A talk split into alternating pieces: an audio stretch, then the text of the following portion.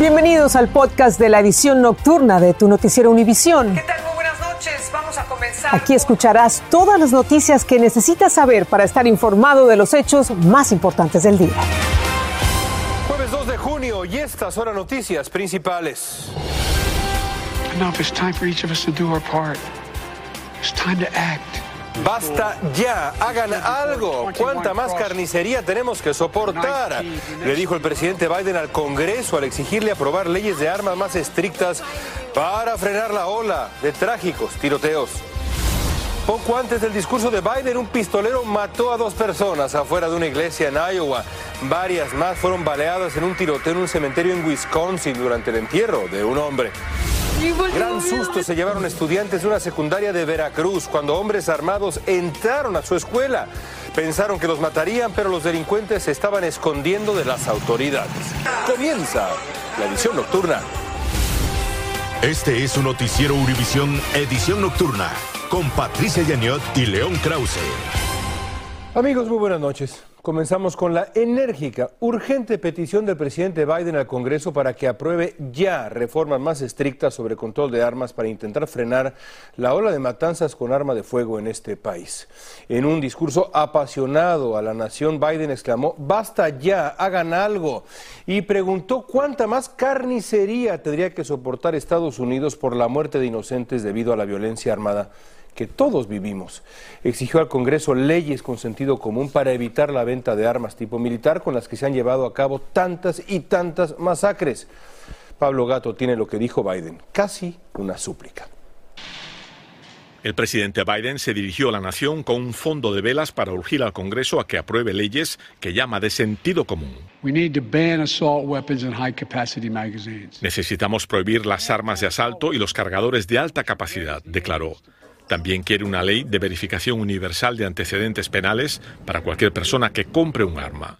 Que haya un mecanismo por el que se alerte cuando una persona con problemas de salud mental quiera comprar un arma y que la edad mínima para comprar armas automáticas sea 21 años. Lo que está pasando en este país es desmesurado e increíble, le apoyó este congresista demócrata. Pero este congresista republicano apareció en una audiencia con varias armas, algo que indica el reto para Biden. Algunos activistas piensan que si Biden no anunció una orden ejecutiva prohibiendo las armas de asalto, sus palabras son más de lo mismo. Algunos quieren prohibir ya los fusiles de asalto. Las armas de uso militar con gran capacidad no tienen nada que hacer en las calles de nuestras comunidades y en las manos de los jóvenes. Esas armas son de uso únicamente para la guerra. El senador republicano por Texas, John Cornyn, ya dijo que no apoyará nada que restrinja el derecho a comprar armas.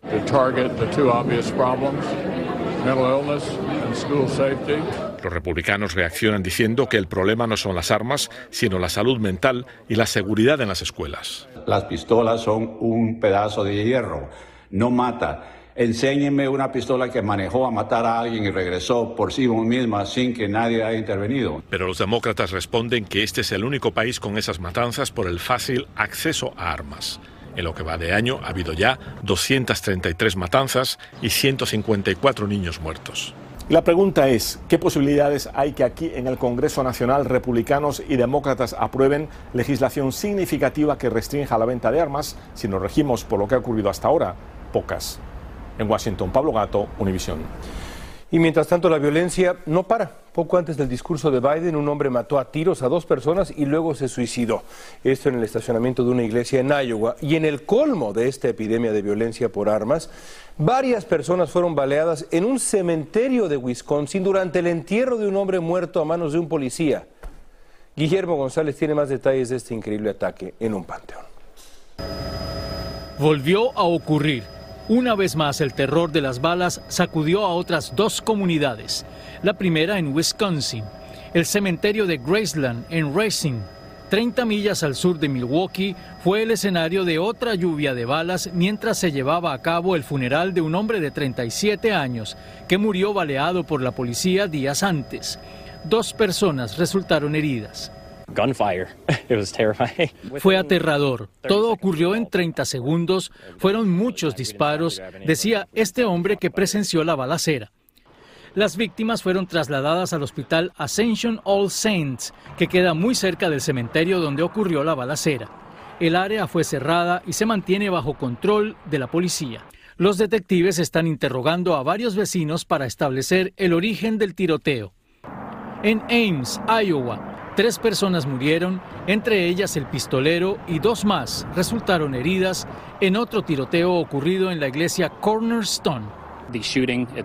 El tiroteo ocurrió afuera de la iglesia y eso es lo que estamos investigando ahora como una escena criminal, decía el vocero de la policía. Durante lo que va de este año, otros 234 tiroteos masivos han ocurrido en los Estados Unidos. El archivo de violencia de armas reporta que más de 17 mil personas han muerto como resultado de heridas de bala. En 2021 se registraron 693 ataques. Regreso contigo.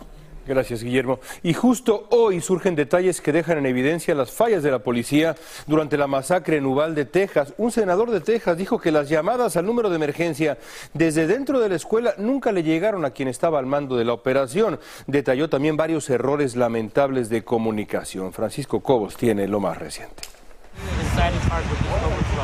Los habitantes de Uvalde siguen orando para buscar la paz y sepultando a sus muertos.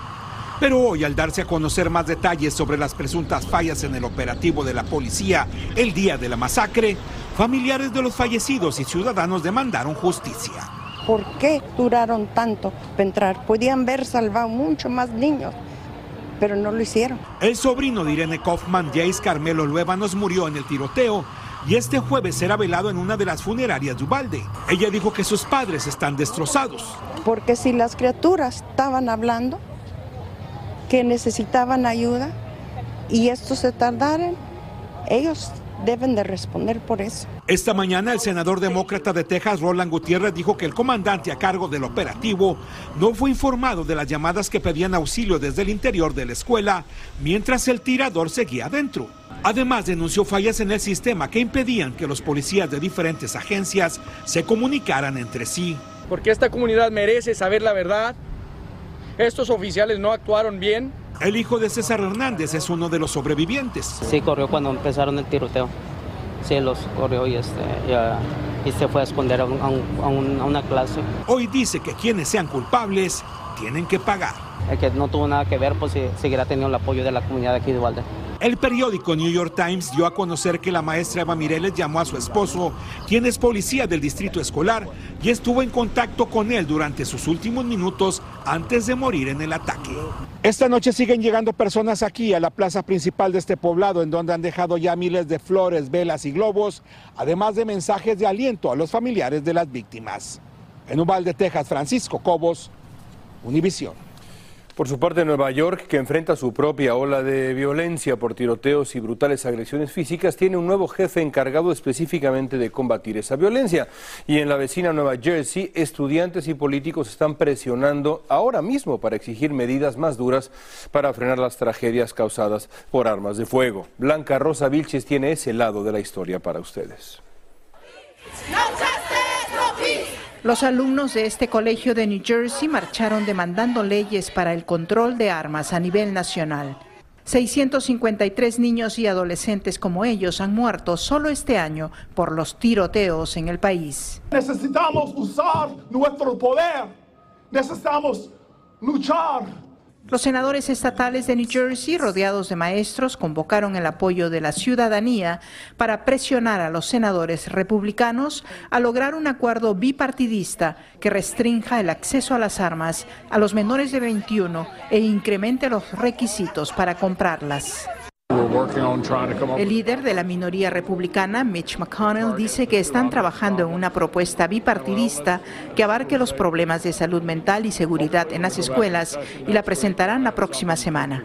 Ahora, por primera vez, algunos colegas republicanos están en una negociación con algunos de nuestros colegas. Vamos a ver qué fruto da esas negociaciones, qué posibilidad da esas negociaciones. Mientras en el estado vecino de Nueva York, el alcalde de la ciudad anunció a Andret Mitchell como el próximo zar para luchar contra la violencia y las armas. El alcalde considera declarar el estado de emergencia por la ola de crimen en las calles. Este año los tiroteos se han duplicado a 1.500 casos en Nueva York. Sí, dos veces. Dos veces. Esta maestra se mudó de Miami a New Jersey, pero en ambos estados vivió los tiroteos de cerca. Especialmente de los republicanos, siempre tiene una excusa para no poner reglas contra las armas, pero nosotros no, bueno, no contra las armas, sino leyes sensibles para que podamos prevenir y reducir una vez más, miles de alumnos, padres de familia, profesores, también están esperando resultados concretos la próxima semana cuando los legisladores vuelvan a reunirse en Washington. En West New York, New Jersey, Blanca Rosa Vilches, Univisión. Estás escuchando el podcast de tu noticiero Univisión. Gracias por escuchar. En México, la violencia armada también ha sido uno de los protagonistas de los últimos meses en el municipio veracruzano de Cozoleacaque, donde hace poco dos periodistas fueron asesinados y justo hoy, escuchen esto, los alumnos de una escuela vivieron momentos de pánico cuando hombres armados, fuertemente armados, ingresaron a esta escuela, a este lugar. Sandra Argüelles tiene los detalles y las reacciones de lo que pasó. Parecía un día de estudios como cualquier otro. De repente, alumnos de la secundaria técnica número 63 en Cozoleacaque, Veracruz, vieron por la ventana de sus aulas a sujetos armados caminando. De inmediato, todos se pusieron pecho tierra. Unos a otros trataban de calmarse. tranquila, tranquila. Tengo miedo. Yo igual tengo miedo. De acuerdo a reportes de las autoridades, se trataba de ladrones que buscaban escapar de la policía luego de robar un auto de un centro comercial. En otros videos que circulan en redes sociales, muestran a quienes parecen ser agentes de la Fiscalía de Veracruz portando armas de fuego y buscando a los ladrones. De inmediato, padres de familia llegaron a la secundaria para llevarse a sus hijos. Y con eso de que ya nos quedó eso de que vivimos desde que escuchamos de Estados Unidos, ¿no? Lo que pasó. Y pues sí, con el temor de lo que pasara pues con los niños que estaban ahí. Que haya más vigilancia, ¿sí? Nada más, más vigilancia. Algunos estudiantes fueron atendidos por crisis nerviosas. Una adolescente fue sacada en brazos por paramédicos luego de desmayarse. Por fortuna, todos se reportan fuera de peligro solo quedó en una amarga experiencia. Pero por fortuna todo, todo ya marcha eh, en tranquilidad, ya los oficiales, la policía hizo su trabajo, eh, se nos informó también en tiempo y forma de, que ya podían los, los estudiantes eh, poder regresar a la escuela. Horas más tarde se informó que los sujetos fueron capturados. El municipio de que vive actualmente una ola de violencia y es que fue justo ahí cuando recientemente dos periodistas fueron asesinadas sin que hasta el momento haya algún responsable detenido. Desde la Ciudad de México, Sandra Argüelles, Univisión. Un grupo de jueces de Nueva York decidió mantener la condena de 23 años al exmagnate del cine Harry Weinstein al no encontrar bases para reducir la sentencia. El año pasado los abogados de este hombre argumentaron que el juicio estaba contaminado citando a un juez y a un jurado supuestamente parciales. Weinstein cumple una condena por cargos de acto sexual criminal en primer grado y violación en tercer grado. Vamos ahora con la amenaza de mal tiempo que enfrentan Florida, Cuba, Bahamas. Al mismo sistema que azotó México en el Pacífico como huracán Agata, ahora avanza peligrosamente de este lado, el Atlántico. Javier Serrano, meteorólogo de nuestra estación hermana Canal 23 de Miami, nos explica lo que está pasando. Saludos León, ¿qué tal? Pues aquí estamos informando que los restos de Ágata han ayudado a la formación de este sistema tropical, ahora a punto de formarse como depresión tropical al norte de Cozumel, acá en Yucatán, y lluvias intensas ya comienzan a afectar la zona de Cuba. Se localiza este posible ciclón tropical, posible tormenta tropical, a prácticamente unas 90 millas al norte de Cozumel, avanzando hacia lo que sería la Florida durante los próximos días. Desde mañana en la noche, sobre todo, se esperan lluvias intensas al paso de este sistema y, ojo, no hay que prestar mucha atención al centro cono de trayectoria, pues las lluvias fuertes estarían bien lejos del mismo y sobre todo, principalmente en el sur de la Florida, donde se esperan hasta un acumulado de 10 pulgadas de lluvia. De hecho, tenemos un aviso de tormenta tropical para la costa suroeste de la Florida y también para los Cayos. Mal tiempo, primer sistema tropical afectando a Estados Unidos en esta temporada, el segundo día, por cierto, de la temporada. Seguimos con más. Ahí está.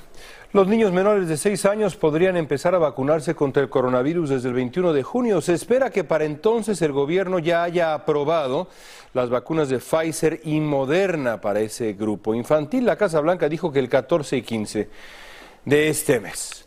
Y precisamente la FDA está evaluando la vacuna proteica, como se le conoce, contra el coronavirus fabricada por Novavax. Aunque la mayoría de estadounidenses ya ha recibido la primera y la segunda dosis con otras vacunas, aún hay millones de personas que requieren el famoso refuerzo. Una de las eh, principales ventajas de esta vacuna en particular es que se puede conservar en hieleras, en refrigeradores, digamos, convencionales.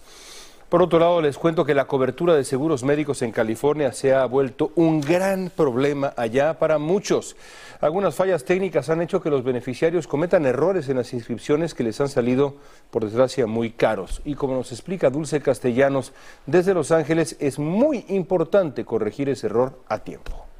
Lo más simple es venir a... Inscribirse en un plan de seguro médico es de los pasos más importantes a tomar, pero el proceso para los californianos que califican para los programas estatales como Covered California, Medical o Medicaid no ha sido fácil y muchos se han inscrito en los programas equivocados. La aplicación sí es simple, pero un solo botón que oprimas mal te manda automáticamente al medical aunque no califiques por el medical. Muchas de las personas que se inscribieron durante la pandemia se vieron limitadas a inscribirse desde sus casas sin la guía de algún experto en seguros, lo que les ha causado graves problemas. Te puedan dar más ayuda de lo que deberías de calificar. Y cuando eso pasa, a la hora de hacer los impuestos, puedes pagar ese dinero de regreso y puede ser algo como 300 dólares. Hemos visto casos extremos de 25 mil dólares. Quienes se enfermaron de COVID-19 saben lo importante que es contar con el acceso a los servicios de salud. Mi hermana y a mi mamá les dio COVID, no estaban vacunados y, y a ellos sí les dio fuerte. Los expertos en salud pública instan a la comunidad a buscar la guía de las clínicas comunitarias o acudir a las oficinas acreditadas por el Estado si es dificultoso, imagínate, ya con una persona, con una guía, ahora con alguien que no tiene ah, ningún ah, conocimiento sobre el sistema, las preguntas que, hacen, uh, formas que se tienen que, que proveer a los programas. Hay muchas preguntas que en veces son un poco confusas. Si cree que cometió un error, debe intentar remediarlo lo antes posible. En este momento hay una inscripción especial y se pueden hacer cambios a su plan, pero solo para quienes califican bajo un criterio específico. En Los Ángeles, Dulce Castellanos, Univisión. Estados Unidos le entregó a México al exgobernador de Chihuahua, César Duarte, quien sería juzgado por los presuntos delitos de peculado y asociación delictuosa. Hay una investigación en curso que sugiere que Duarte desvió recursos públicos por casi 5 millones de dólares mientras era gobernador entre el 2010 y el 2016. Duarte fue arrestado en Estados Unidos en 2020 tras fugarse de la justicia mexicana en el 2019. El candidato a la presidencia de Colombia, Rodolfo Hernández, se reunió con el ex candidato Sergio Fajardo, un político de centro, esto en su propósito por recoger apoyos a solo dos semanas de las elecciones presidenciales, la segunda vuelta que se llevará a cabo el día 19 de junio. Estamos hablando con el, con el grupo del doctor Fajardo para ver lo que yo pienso, cómo se administra, cómo se gerencia un país y lo que ellos piensan poderlos interrelacionar y sacar lo mejor. Sergio Fajardo señaló que aún no ha prestado su apoyo a Hernández a pesar de la reunión de varias horas que tuvieron ambos esta mañana. El presidente de Ucrania, Volodymyr Zelensky, dijo hoy que Rusia tiene el control de 20% del país desde el 2014. Zelensky asegura que desde antes de la guerra su invasor controlaba más de 26 mil millas cuadradas de terreno ucraniano, incluida la península de Crimea y el territorio dominado por los separatistas prorrusos. Así festejó la reina Isabel II desde el balcón del Palacio de Buckingham el principio de las celebraciones por sus 70 años de reinado. Toda una vida, miles de ingleses llevaban banderas británicas, atuendos de fiesta para ovacionar a la reina de 96 años de edad que tendrá cuatro días de homenajes. La ciudad de Londres vivió una alegría desbordante luego de los incómodos encierros durante la pandemia. Se robó el siglo la reina Isabel II. Hasta mañana. Así termina el episodio de hoy de Tu Noticiero Univisión. Gracias por escucharnos.